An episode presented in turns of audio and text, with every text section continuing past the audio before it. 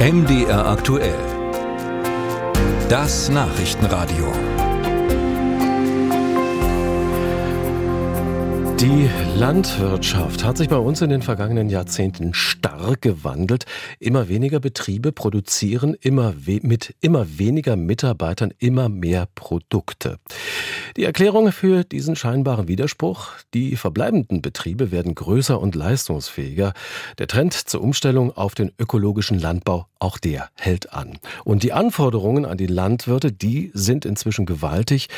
Von Strukturwandel ist die Rede, Tier- und Pflanzenzucht sollen immer mehr ökologischen Gesichtspunkten folgen. Tierwohl ist ein Thema, Kreislaufwirtschaft, Energieversorgung. Ja, offenbar scheint das immer mehr Landwirte vor Probleme zu stellen, auch zu frustrieren. Immer mehr Nutztierhalter geben auf. Es gibt offenbar einen beschleunigten Rückgang der landwirtschaftlichen Nutztierhaltung in Deutschland. Die Agrarministerinnen und Minister von CDU und CSU, die schlagen jetzt Alarm. Sie werfen Bundeslandwirtschaftsminister Cem Özdemir eine Mitverantwortung für diese Entwicklung der Schweinehaltung vor, in der Schweinehaltung vor und Darüber spreche ich jetzt mit Sachsen-Anhalts Landwirtschaftsminister Sven Schulze. Guten Tag nach Magdeburg.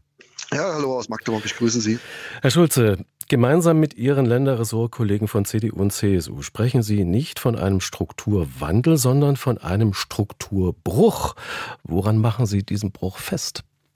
Ja, das ist leider so dramatisch, wie wir das auch gesagt haben. Es ist einfach so, dass wir äh, erleben, äh, gerade im Bereich Schweineproduktion, aber auch bei der Putenhaltung wird es ähnlich kommen, äh, dass wir eine massive Verlagerung aus Deutschland heraus ins Ausland äh, erleben. Äh, es wird äh, immer von weniger Fleisch gesprochen. das ist, ist positiv im Bereich Tierhaltung und so weiter. So wird das gesagt. Aber wenn man sich die Realität anschaut, beispielsweise wie viel Produktionsmengen beispielsweise in Spanien Spanien aufgebaut werden äh, und in anderen europäischen und außereuropäischen Ländern, dann entspricht das mehr als das, was bei uns abgebaut wird. Das heißt, wir haben eigentlich gar keinen Vorteil für das Tierwohl. Das ist das eine. Und das zweite, was uns äh, enorm auch beschäftigt, ist, wir in den Bundesländern natürlich mit den Landwirtinnen und Landwirten direkt im Kontakt stehen und die sind verunsichert. Die äh, sagen ganz klar, das, was jetzt aus Berlin kommt, das äh, ist für uns keine Perspektive für die Zukunft. Wir haben immer weniger äh, auch gerade junge Menschen, die sich für diesen Beruf entscheiden, weil sie sagen, die Perspektive fehlt in Deutschland. Und das ist einfach ein wichtiger Punkt, den wir mit Cem Özdemir besser diskutieren müssen, als er das bisher mit uns gemacht hat. Sie sehen eine massive Verlagerung ins Ausland. Das frustriert natürlich die Landwirte. Sie warnen Bundeslandwirtschaftsminister Özdemir vor den massiven Folgen dieses Strukturbruchs, wie Sie sagen. Welche Folgen sehen Sie denn konkret, wenn immer mehr Tierzüchter hierzulande aufgeben, auch für die Landwirtschaft generell hierzulande? Na, es ist erstmal so, dass auch unsere äh, Tierzüchter, unsere Landwirtinnen und Landwirte, die haben ein großes Interesse an Tierwohl. Das, das Tierwohl muss aber entsprechend äh, finanziert werden. Und das haben wir mit der sogenannten Borschert-Kommission ja auch klar herausgearbeitet.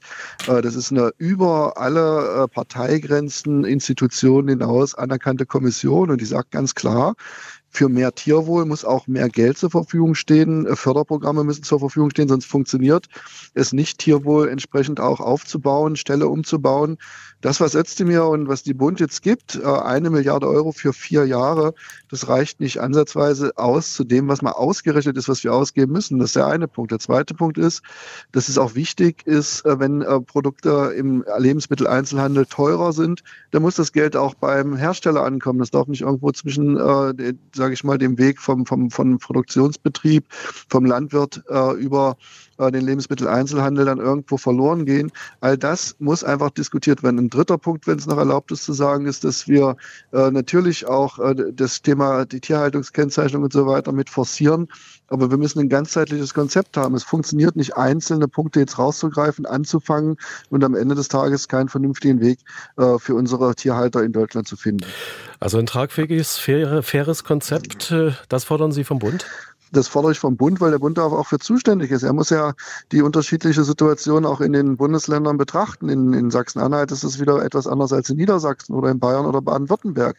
Und wir haben ja unsere Argumente auf den Tisch gelegt, Verbesserungsvorschläge auf den Tisch gelegt. Wir haben auch den Bund gebeten, regelmäßig mit uns in Kontakt zu stehen. Das macht er nicht. Herr Metztemir hat uns auf der letzten Agrarministerkonferenz, als ich noch Agrarministerkonferenz Vorsitzender war, die ist in Quedlinburg stattgefunden im September letzten Jahres, zugesagt, einmal im Monat mit uns äh, in Kommunikation Kommunikation zu gehen, mit uns zu sprechen. Das hat er bis heute nicht eingehalten. Das zeigt, wir haben überhaupt keine Möglichkeit, mit dem Bund über diese Themen zu reden. Und das merken natürlich auch äh, die Bäuerinnen und Bauern, das merken diejenigen, äh, die äh, am Ende äh, das umsetzen müssen, was der Bund vorgibt. Und deswegen klare Aussage auch, wir müssen besser miteinander kommunizieren.